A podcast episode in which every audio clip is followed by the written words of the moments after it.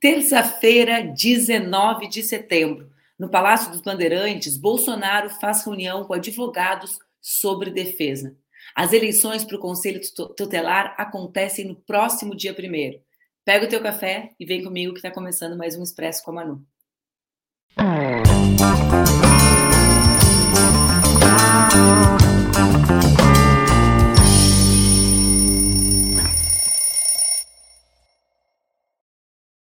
Bom dia, bom dia, bom dia. Terça-feira, 19 de setembro, tá no ar mais um Expresso com a Manu, o meu programa diário que acontece às 7h30 entre segunda e sexta-feira aqui nas redes do Opera Mundi, com transmissão simultânea nas redes Ninja. O Expresso, tu já sabe, pode ser acompanhado ao vivo, pode ser acompanhado depois e também pode ser acompanhado no formato podcast. Não esquece de deixar o teu comentário, de compartilhar com as tuas amigas, com os teus amigos, para que a gente tome café cada vez com mais pessoas. Hoje eu vou dizer para vocês que o meu cafezinho tá bom, porque ontem o cafezinho estava falhado demais, pessoal. Já estão com o café pronto? Já estão com o café passado? Vão tomar um expressinho?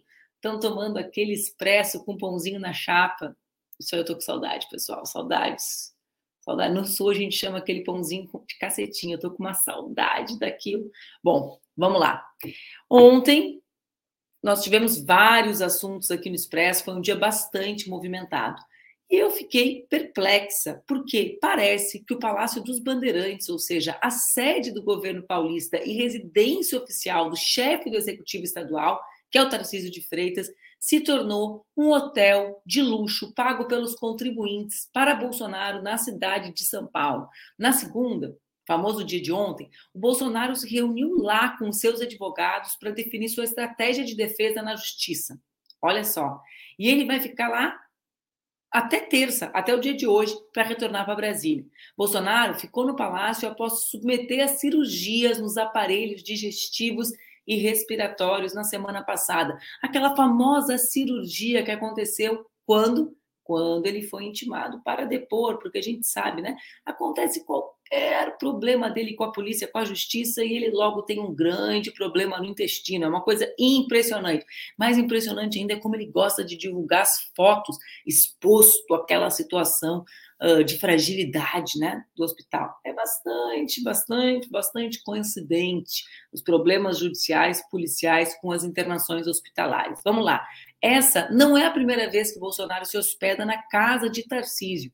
Em julho, ele já convidou, o Tarcísio já convidou o Bolsonaro para se hospedar no palácio após um desentendimento entre os dois em relação à reforma tributária. No mês anterior, em junho, Bolsonaro também passou a noite no local durante uma visita à cidade. Tarcísio tem sido um dos grandes seguidores do Bolsonaro e acho, acredito, que tenta se colocar como possível herdeiro desse legado diante da ineligibilidade do chefe. Vejam bem, Tarcísio governa o maior estado do país. É uma loucura, né, gente? O que aconteceu com o nosso país no último período. E nós sabemos que Bolsonaro não será ele próprio o candidato que representará essa parcela da população que não é pequena. A gente conversou ontem sobre isso aqui, né? O que, que significa o volume de pessoas, um quarto da população brasileira, se engaja, adere, se reivindica as ideias do bolsonarismo. É por isso que acho que Tarcísio busca essa aproximação. Uma aproximação que é maior do que a aproximação de hospedar Bolsonaro na sua casa. Vejam bem, ele constrói uma agenda bolsonarista para o governo. Vamos falar sobre alguns itens dessa agenda? Vamos lá. Primeiro, vocês lembram, ele foi contra as câmaras nas fardas nos policiais. Ele negou também os livros didáticos fornecidos pelo Programa Nacional do Livro e Material Didático. O governo distribui sistematicamente materiais com erros históricos. São Paulo ganhou até praia, pessoal. E agora, essa semana, Tarcísio foi contra o projeto de vacinação de HPV, que enfrenta o HPV nas escolas. Ele também vetou o projeto de lei que pretendia ampliar a prevenção do HPV e levar a vacinação para o ambiente escolar. Aqui tem duas questões, né? A vacina e a sexualidade, porque a vacina do HPV pressupõe sexualidade. Então, eles já misturam tudo e já enfrentam, já criam desinformação, já não estimulam que a nossa juventude esteja protegida. O que, que fazia essa proposta? Essa proposta de vacinação no ambiente escolar determinava a criação de um calendário estadual de vacinação, que se iniciaria em março de cada ano, garantindo o direito à vacinação do HPV preferencialmente no ambiente escolar, no estado de São Paulo, disponibilizando agentes de saúde para realizar a imunização dos alunos. O vírus HPV, como vocês devem saber, é uma das maiores causas de câncer de colo de útero. Para evitar esse risco, existe uma vacina, mas um contingente enorme de crianças e adolescentes não se protege,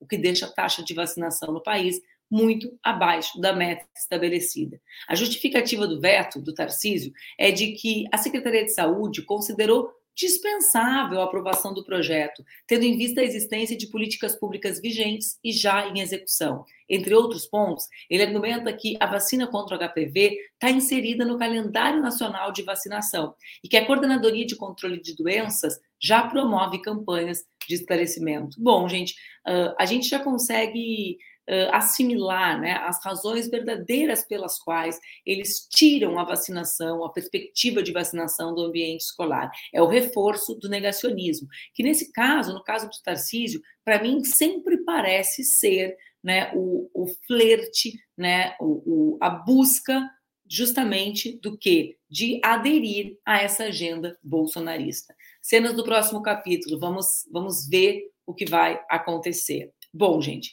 ontem aqui no nosso programa a gente já falou, o termo é esdrúxulo, né? Mas não tem outro jeito de chamar que não punhetaço, aquilo que os estudantes de medicina da Unisa, Universidade de Santa Amaro, realizaram durante a partida de vôlei do torneio universitário. Uh, ontem, a ministra Cida Gonçalves, de Nova York, onde participa das agendas da Organização das Nações Unidas, vocês sabem que hoje às 10 horas da manhã no horário brasileiro, Lula vai abrir a Assembleia Geral da ONU, da ONU ela disse que está acompanhando o caso e que o Ministério das Mulheres vai tomar todas as medidas cabíveis. O ministro da Educação, Camilo Santana, também repudiou formalmente o ocorrido e determinou que o Ministério da Educação, por meio da Secretaria de Regulação e Supervisão de Educação Superior, notifique a Universidade de Santo Amaro. Bom, depois da repercussão, a diretoria da Unisa identificou seis alunos daqueles que estavam lá e expulsou seis alunos da universidade. A Polícia Civil instaurou um inquérito para identificar os estudantes. A gente sabe que não eram só seis, a gente sabe que aquilo não foi algo. Uh, eu ouvi ontem de alguém, ah, é algo juvenil, pelo amor de Deus. Aquilo é algo criminoso que expressa, que expressa a maneira como os homens são socializados na nossa sociedade. A ideia de que a mega sexualidade, do predador sexual, de que isso é ser exitoso, é o que está por trás do que nós vimos ali. A gente precisa repudiar esses estudantes, mas não imaginando que eles são isolados da sociedade, não os tratando como monstros, como seres abjetos, como seres diferentes de nós. Eles são a expressão da sociedade que nós vivemos. Bora lá. Eu quero falar para você, com você, sobre um assunto que não tem sido assunto da imprensa, que não tem sido pauta da esquerda e que me parece absolutamente importante. Que assunto é esse? Esse assunto é as eleições para o Conselho Tutelar. As eleições de 2022 já terminaram e eu sei que parece que a gente ia estar ali na última eleição das nossas vidas, que a gente entregou o sangue, entregou a vida, entregou toda a energia para derrotar Bolsonaro e o bolsonarismo e eleger Lula. Mas o nosso trabalho em defesa do Brasil, de um Brasil mais democrático e menos desigual, continua, principalmente quando a gente fala sobre a proteção das nossas crianças, a ideia de que as nossas crianças têm o direito a viver nesse Brasil mais justo, mais desenvolvido que tem a possibilidade, devem ter a possibilidade de serem protegidas. Quem faz isso? Quem faz isso são as conselheiras e os conselheiros tutelares. Olhem só, em 1 de outubro, as eleições para o conselho vão acontecer. Mas vocês entendem bem o que são os conselhos tutelares? Vamos conversar um pouquinho sobre isso aqui no Expresso.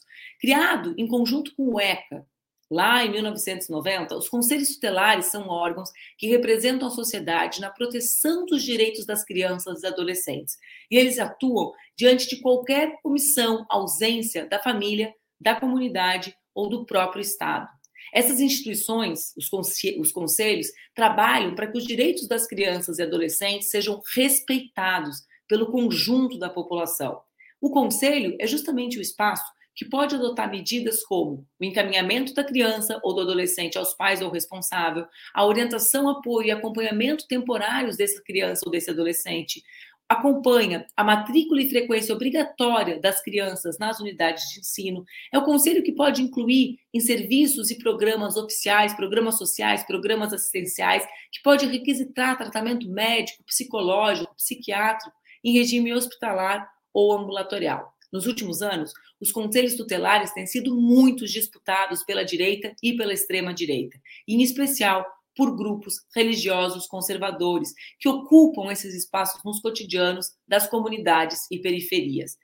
Vamos lá. É importante que a gente fale sobre as eleições do conselho e perceba que essas eleições que acontecem nos bairros, nas comunidades, são um espaço de proteção das crianças que transformam-se em prévias das eleições municipais do ano que vem. A extrema-direita organiza, se organiza, coloca dinheiro porque é uma eleição com menos visibilidade. Vocês percebem isso? Então, o que, que acontece? A extrema-direita se utiliza dos conselhos tutelares para agir, por exemplo, contra abortos legais. Vejam só, de crianças vítimas de violência sexual no ambiente familiar. Ou então, para separar mães de filhos por racismo religioso. Quem aqui não lembra do caso da menina de 17 anos que foi vítima de violência sexual no Pará, cujo conselho tutelar da cidade defendeu que a gravidez fosse mantida e a criança destinada à adoção? Pois é, conselheiro tutelar, o conselheiro, já estou até tomando um gole de café, gente.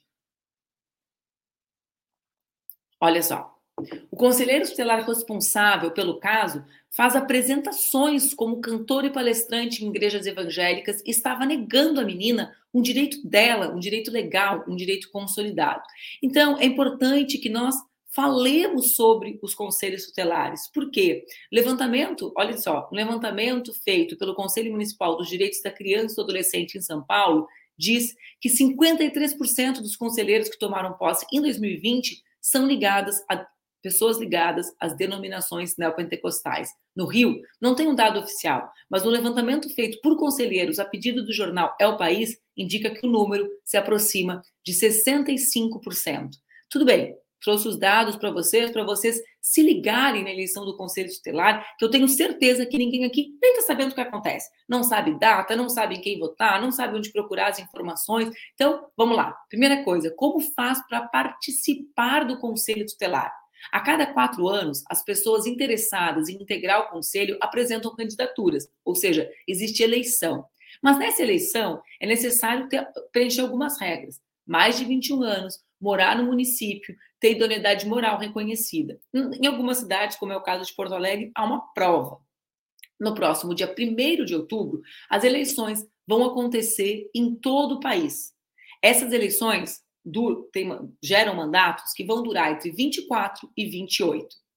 Não existe cidade brasileira que não tenha pelo menos um conselho tutelar, um conselheiro tutelar. As cidades maiores têm diversos conselhos que são organizados por região. Vocês entendem isso? Então, uma cidade pequena tem um único conselho que reúne seus conselheiros. Uma cidade maior tem diversos conselhos que respondem à organização administrativa da cidade. Quem que pode votar para o Conselho Tutelar, pessoal? Bom, tem que ser cidadão brasileiro, maior de 16 anos, residir no Brasil e ter título de eleitor. Depois da votação, quem analisa os votos é a comissão eleitoral, que é composta por cada cidade, e as prefeituras são as responsáveis por publicar os resultados. Os locais de votação para o Conselho Tutelar não são os mesmos das eleições para os cargos executivos e legislativos. Para tu saberes onde votar, é preciso te informar na prefeitura do teu domicílio eleitoral. Ou seja, busca essa informação antes do dia primeiro, para que tu possas te organizar para ir no local certo votar. Uma das iniciativas que estão motivando as pessoas a discutir mais sobre os conselhos tutelares é justamente o projeto A Eleição do Ano. Ó, passou aí o site, eu vi, né? Eu estou aqui concentrada na minha fala, mas eu vi que deu uma passadinha no endereço, ó, a eleição do ano.org. Aqui dá para encontrar candidatos e as defesas né, das ideias deles a partir das informações disponibilizadas no site. Eu quero fazer um apelo para vocês, pessoal. As eleições do Conselho, como eu disse, as eleições do Conselho, elas são uma prévia do ano de 2024, por várias razões. Né? porque a extrema-direita se organiza de maneira subterrânea nessa eleição com menos visibilidade, porque a partir dessa organização eles dão saltos importantes de relação social organizativa para a eleição municipal, mas também porque aí eles disputam mentes e corações das pessoas sobre quais são os direitos das crianças. Vocês percebem isso? Vocês percebem que esses conselheiros, essas conselheiras, são as pessoas que vão zelar ou não pelo direito das nossas crianças serem vacinadas? Vocês conseguem entender isso? Pelo direito das nossas crianças serem protegidas da violação sexual, independente do lugar em que ela aconteça, se aconteceu em casa, se aconteceu na igreja, se aconteceu no tio, no pai, no avô. Então, os conselheiros e as conselheiras tutelares, eles são figuras imprescindíveis para que a gente possa construir um país em que as crianças sejam cidadãs de direitos e não apenas objeto das políticas que os adultos executam. Para que as crianças sejam protegidas, para que o Brasil possa construir de verdade um outro presente para essas crianças, chega de falar de futuro. As crianças precisam do presente, precisam viver com dignidade no presente. É o presente que constrói a capacidade emocional, psíquica, social, para que elas desfrutem do futuro. É, é, na infância que isso acontece. E os conselheiros, as conselheiras, precisam ser os nossos parceiros para protegermos o presente, garantirmos um presente de dignidade e de felicidade para essas crianças.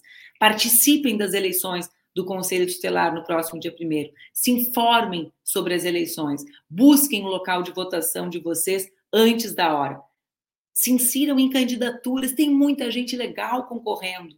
Não deixem a extrema-direita passar a régua nas eleições do Conselho Tutelar, porque nós sabemos as consequências disso para o Brasil e para as nossas crianças. E para conversar comigo sobre isso, a pessoa que mais tem me pedido para falar sobre isso, Áurea Carolina. Guardei o programa para você, Áurea. Ah, que alegria! Bom dia, minha querida. Bom dia, gente. Manu, estou aqui felicíssima de ouvir você passando toda toda essa letra, né? Além das orientações bem práticas de como funciona o processo de escolha é, essa contextualização de como os conselhos tutelares foram sendo usurpados de forma sorrateira pela extrema-direita no Brasil. Isso de forma muito organizada, intencional nos últimos anos, é, especialmente na última eleição, é, eles conseguiram ter uma presença ainda mais impressionante, né? E em vários municípios, a maioria de conselheiros e conselheiras tutelares são ligados às igrejas neopentecostais e tem uma orientação fundamentalista. Ou seja, o fato de serem pessoas evangélicas, obviamente, não é um problema, porque nós temos pessoas evangélicas que defendem os direitos humanos e, obviamente, estão ligadas é, a essa concepção de proteção das crianças, que compreendem os fundamentos do Estatuto da Criança e do Adolescente. No entanto, com essa associação perversa e muitas vezes criminosa da religiosidade neopentecostal com a política, as coisas começaram a ficar muito complicadas no Brasil. E daí essa campanha, eleição do ano, tem feito um trabalho muito legal de conectar iniciativas, movimentos que defendem a infância, que estão há anos no Brasil atuando e muitas vezes sem visibilidade no campo progressista, conectar conselheiras e conselheiros que fazem um trabalho duro, porque é um trabalho duro, acompanhando Isso. as comunidades, conhecendo o cotidiano das famílias, muitas vezes sem reconhecimento, sem respaldo de política pública, e trazendo essas pessoas para mostrar o que existe de melhor nesse campo, né? E a ideia é que as cidadãs, os cidadãos, oi filho, vem cá, pode vir cá. Meu filho quer ver desenho, acabou o desenho. Vem cá, vou te ajudar. Ó, querendo quer levantar para botar lá, quer. Não me deixa, então, não acho deixa que eu continuar. Eu sigo o desenho dele. Mas dá para a gente conectar as pessoas para irem votar no dia 1 de outubro com candidaturas da sua região. Então, nesse site, a gente consegue fazer um match mesmo, um casamento de é, quem está na disposição de votar e quem apresentou sua candidatura. Eu ia falar, vai ali, Laura, vai ali que eu seguro, fica tranquila, as meninas me põem aqui na tela. Eu ia contar para vocês, muitas vezes a gente abstrai o poder do conselho tutelar, da conselheira tutelar, e a, a maneira como as relações de tensão nas comunidades se dão a partir disso. né? Ou seja, a conselheira ou conselheiro é a pessoa que tem o poder, em última instância, de tirar a guarda do filho, dos pais, das mães, né? Então, imaginem a tensão das relações, das manifestações sociais, políticas, num ambiente que muitas vezes a pessoa que tem o dever de fiscalizar é uma pessoa, como disse a Áurea, não porque é evangélica, né? Evidentemente que não, mas uma pessoa radicalizada no conservadorismo político a pretexto da sua religiosidade. Então, eu quero fazer esse apelo para que vocês se engajem, né? Uh, procurem, tem a eleição do ano, mas os nossos deputados, as nossas deputadas têm apresentado candidaturas ao Conselho Tutelar, têm apresentado listas grandes, regionais, vocês ainda podem, a gente ainda tem 12 dias para essa eleição. Existe tempo para que vocês se organizem nessas candidaturas. A hora, a, a Aura já vai voltar aqui, ou já voltou? Se a Aura voltou, pode colocar de novo aqui comigo, pelo amor de Deus. Pronto, resolvido. Ah, eu queria falar contigo um pouco sobre isso, né? Em Porto Alegre, que é a cidade, evidentemente, que eu acompanho mais perto a realidade das comunidades, existe uma tensão muito grande provocada pelas conselheiras e conselheiros uh, da extrema-direita, né? Ou seja, nada tem a ver com a fé, mas tem a ver com a pressão Uh, isso que a gente viveu na política, né, dessa radicalidade, desse extremismo, os, essas conselheiras aderem a essas bandeiras. Muitas vezes, eu vou usar, mas assim, pressionando, para não usar a palavra chantageando, que é muito forte, pressionando mães e pais a mudarem o seu estilo de vida para não serem, não perder guarda de filho, como é o caso do racismo religioso que a gente falou Sim. aqui. Né? Então as pessoas uhum. precisam atentar que na vida das pessoas mais vulneráveis, o conselho tem um papel muito maior do que da classe média né? Sim. Sim. Não, super importante. Apareceu uma pergunta aqui. O que, que faz concretamente o Conselho Tutelar? O Conselho é o guardião do Estatuto da Criança e do Adolescente. Então, atua para prevenir violações de direitos. Em caso de violações, atua para tomar as providências, né? encaminhamentos, acionamento da rede de proteção.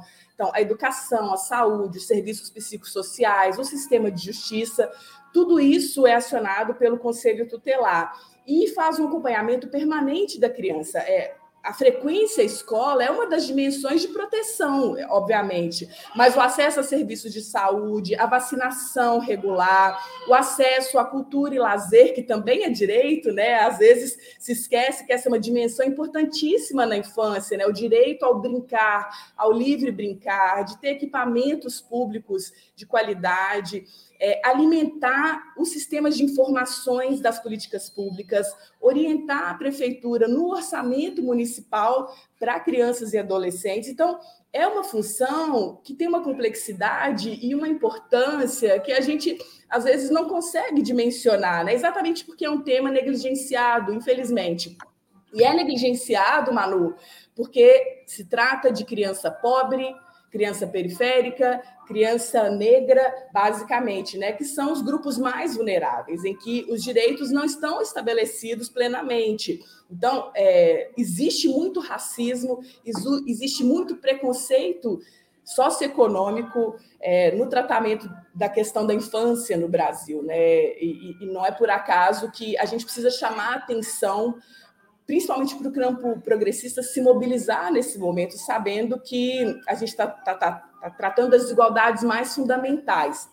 E uma coisa, Manu, é, que eu queria chamar a atenção é que na eleição do ano é, as iniciativas apresentaram critérios para a inscrição das candidaturas que pudessem diferenciá-las daquelas que é, não seguem o Estatuto da Criança e do Adolescente. É, eu vou dar um exemplo aqui de um dos critérios que é respeito aos direitos sexuais e reprodutivos e garantia de acesso ao aborto legal para crianças e adolescentes vítimas de violência sexual.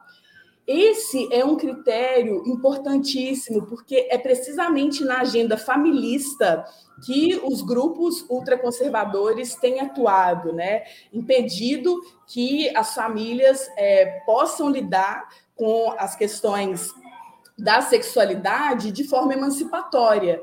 É, e aí uma violência sexual é encobertada ou a criança é, é, forçada, né, como já aconteceu, é forçada a levar uma gravidez resultado de um estupro adiante, é, negando o direito ao aborto legal que é previsto, expondo a é, criança ao risco de vida.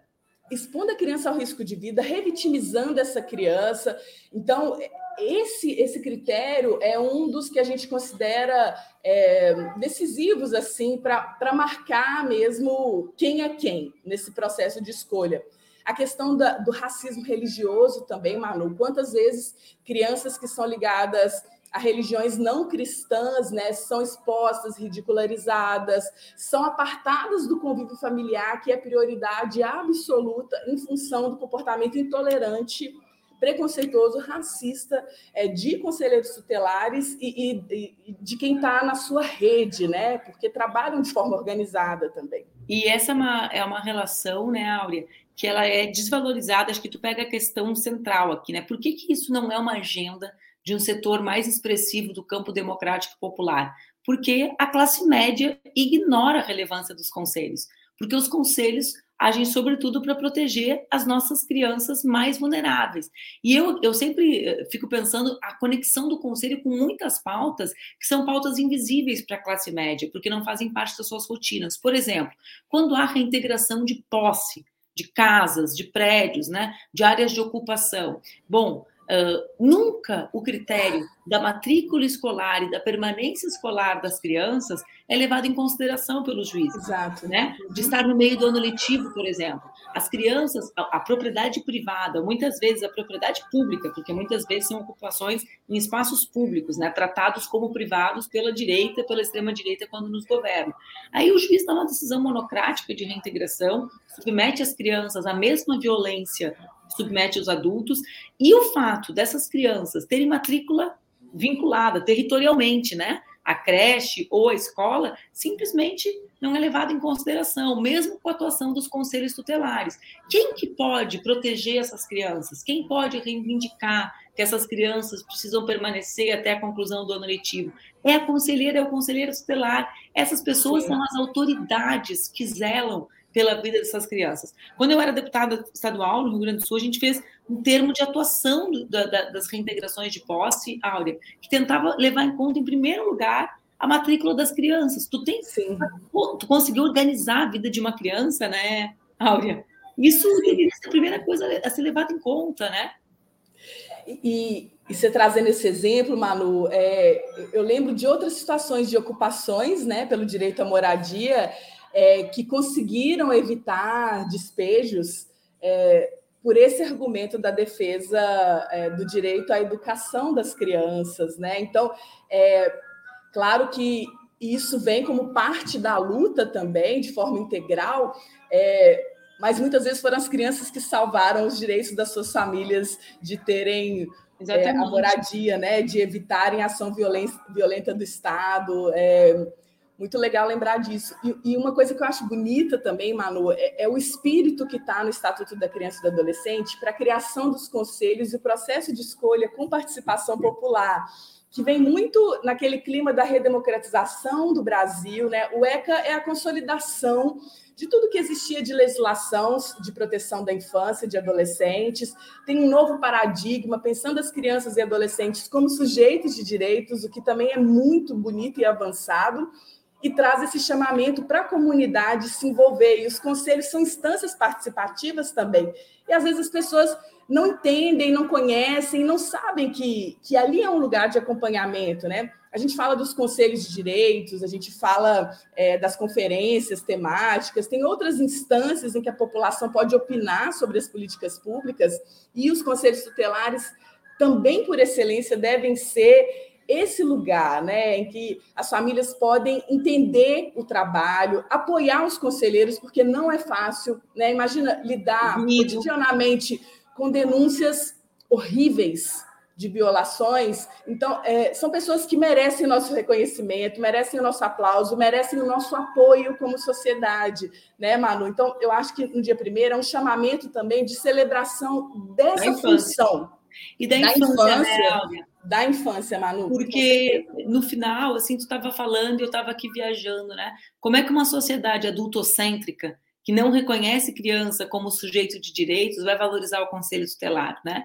As crianças elas são objetificadas na nossa sociedade, né? Elas são vistas como aqueles que esperam pela vida adulta, ou seja, é, é na melhor das hipóteses, quando algum político, algum governante vai falar sobre criança, fala de futuro, nunca fala de presente. Que futuro é esse? O dia que elas vão ser adultas, né? Como se a infância não existisse em si, como se a infância não fosse o espaço no presente que pode construir possibilidades e que precisa ser desfrutada. Então, é uma sociedade que condena o brincar, né? É uma sociedade que condena o lúdico, é uma sociedade que penaliza quem cuida, e aqui tem essa outra relação, a infância também ela é colocada de lado, porque ela é absolutamente relacionada com a maternidade, né? Então, tem aqui duas questões, tem uma questão de gênero que incide sobre esse olhar truculento sobre a infância, porque afinal de contas tem quem cuide, né? E quem cuida somos nós, as mulheres, né? Então, é um mundo de, nega, de negação dos espaços que a gente não consegue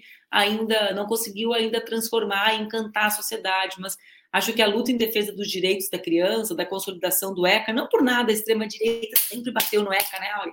Bolsonaro era um obcecado com o ECA, né? Absolutamente, e, e, e de várias formas.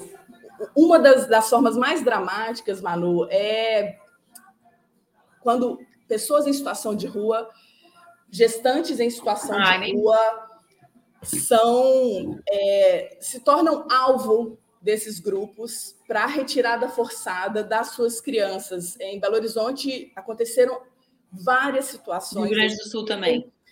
É, que o movimento social corretamente denominou sequestro de bebês, é, com aval, muitas vezes, do Ministério Público. Então, é, de forma equivocada, distorcida, se utilizam de uma interpretação completamente contrária ao primeiro interesse da criança, à prioridade absoluta que é o cuidado com a criança e com as suas famílias, o direito à convivência familiar e comunitária, para a retirada dessas crianças com argumentos racistas, com argumentos que a, a gente não consegue nem é, nominar, assim, né? Então, Conselho Tutelar também atua é, com essas famílias ou com essas situações em que supostamente não há um, um arranjo familiar é, como se esperava. Né? Então, a, a, essa abordagem familista que a, a ex-ministra Damares né, acabou sendo uma é, expoente muito notória, assim, é, acaba atingindo diferentes camadas, né? Das, das pessoas vulneráveis, né? tanto em situação de rua quanto em comunidades periféricas, em áreas de risco, né? áreas que estão sujeitas às inundações, aos eventos climáticos extremos é, terem maior impacto. Então, é, pensar também né, na agenda climática com crianças e adolescentes pobres, é, enfim, tem, tem toda uma gama de coisas que. Vacinação, coisas, né? Tudo que convergem agora e, e que é, é, isso, chamar atenção de novo para que a eleição do ano, né? A gente fala que é a eleição do ano, é o grande momento de defesa da democracia. É, como né, você dizia antes, Manu, é, a preparação para as eleições municipais muitas vezes passa pela configuração dos conselhos tutelares. Muitos vereadores é, de extrema-direita, fundamentalistas, têm associação com conselheiros e conselheiras tutelares. Ou foram antes conselheiros. Ou foram conselheiros, fazem bases nas comunidades, nos territórios. Existe fraude eleitoral, inclusive o TSE tem se atentado nesse ano, tem uma presença mais forte, mais organizada, com a urna eletrônica no processo de escolha, tem toda uma mobilização das instituições para a segurança e para que é, é, essa escolha seja salvaguardada como deveria. Né? Então, evitar fraudes, denunciar fraudes, garantir que haja lisura, enfim, é, é isso. A gente espera que a cada ano a gente possa avançar mais e que esse ano, finalmente, a gente tenha um maior número de candidaturas progressistas e conselheiros e conselheiras progressistas ocupando essas cadeiras. Lembrando, né, mais uma vez, que a eleição é no dia primeiro e que as pessoas precisam se informar sobre o lugar que elas votam, porque muitas vezes, no automático, elas se deslocam até o colégio que votam nas eleições. E na eleição do conselho nós temos menos espaços abertos para votação. Então há uma, digamos assim, condensa, né? Três ou quatro é. escolas viram uma só. Então não se esqueçam disso, esse não é um detalhe relevante, senão no dia vocês vão desistir né? Porque a gente é. vai lá, tá fechado e desiste. Não desiste. Não, gente, não pode desistir. Se informem na prefeitura da sua cidade, no site da prefeitura. Se não tiver disponível no site, é, procurem de alguma forma saber qual é o local de votação da sua região, né? Lembrando que é, em cidades menores geralmente tem um conselho tutelar, mas em cidades maiores, sobretudo nas capitais, são vários conselhos tutelares, por regionais ou por distritos, né? Eles têm uma distribuição é, conforme os bairros. Então, procurem saber qual é o conselho tutelar da sua região. Obrigada, Áurea, viu? Boa semana para ti. Obrigada pelo teu trabalho. Está bombando. Nem, nem puxei o assunto contigo, ministra do Supremo. Sim, nem minha puxei, querida. Nem puxei. São muitas frentes de batalha, todas integradas, né, meu amor? Exatamente. A Áurea, gente, vou só, vou só dar um serviço para vocês, só para vocês levarem mais a sério ainda a informação sobre o Conselho Estelar.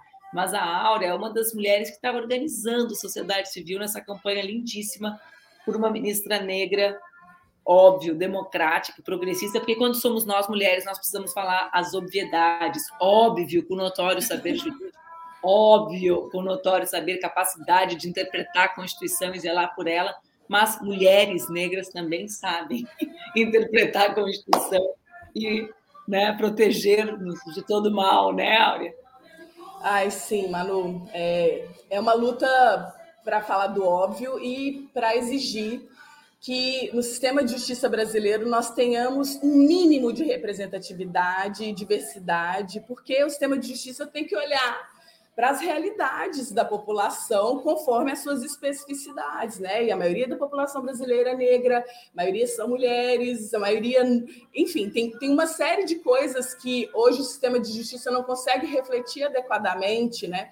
Porque não é só saber é, interpretar a Constituição não é só ter trajetória e conhecimento, é preciso ter também pertencimento é, para tratar dessas questões e, enfim, Brasil e sobre isso, uma ministra negra no STF.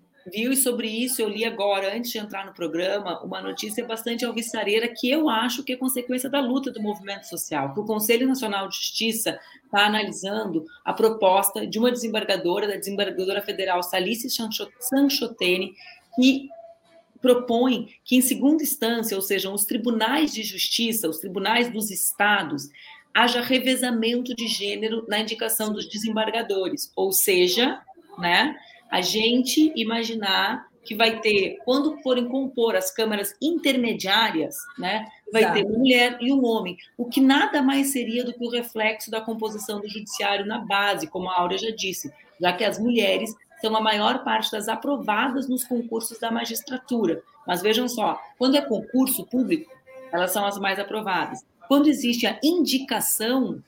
Uhum. O suposto mérito, né?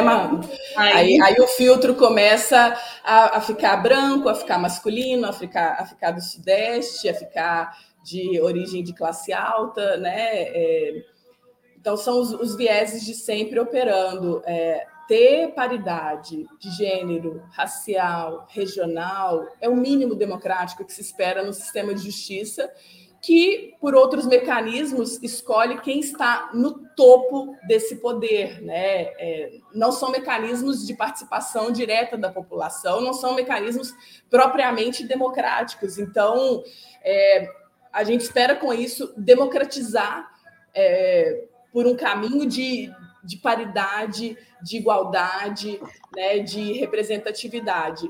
A perspectiva de pertencimento, né, a experiência de uma mulher, de uma mulher negra periférica, não pode ser adquirida na leitura dos livros, sabe, Manu? É preciso vivenciar, é preciso fazer parte de uma comunidade, é preciso compartilhar é, das vivências mesmo.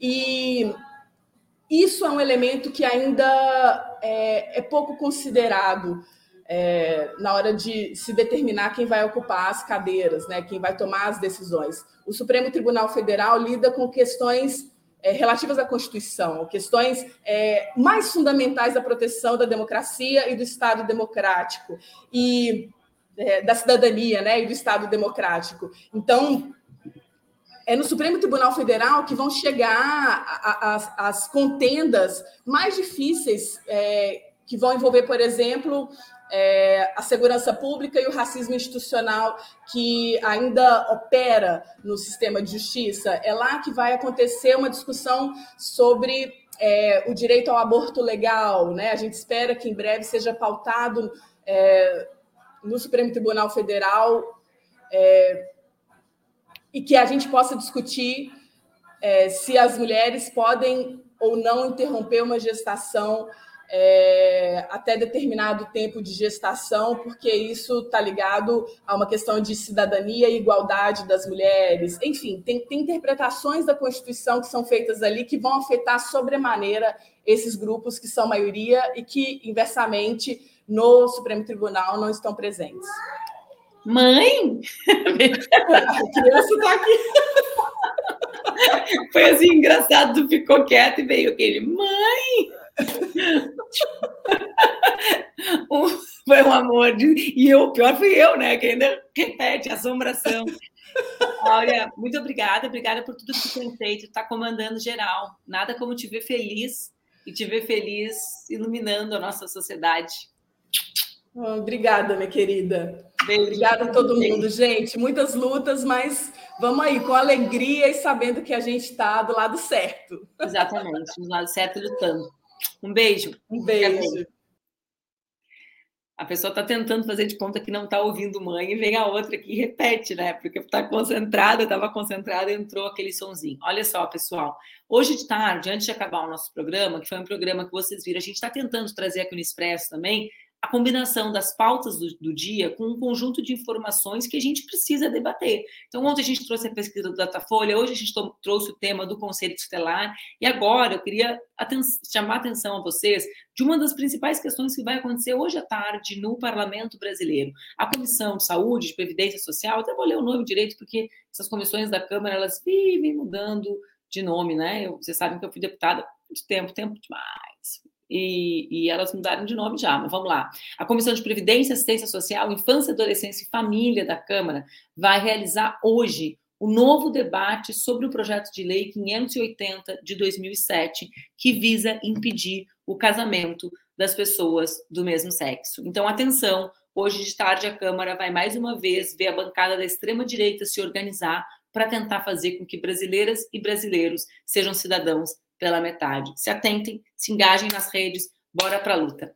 Um beijo, a gente se encontra amanhã às 7h30 da manhã aqui no Expresso. Preparem o café e me esperem que amanhã eu estou de volta. Uma boa terça para vocês.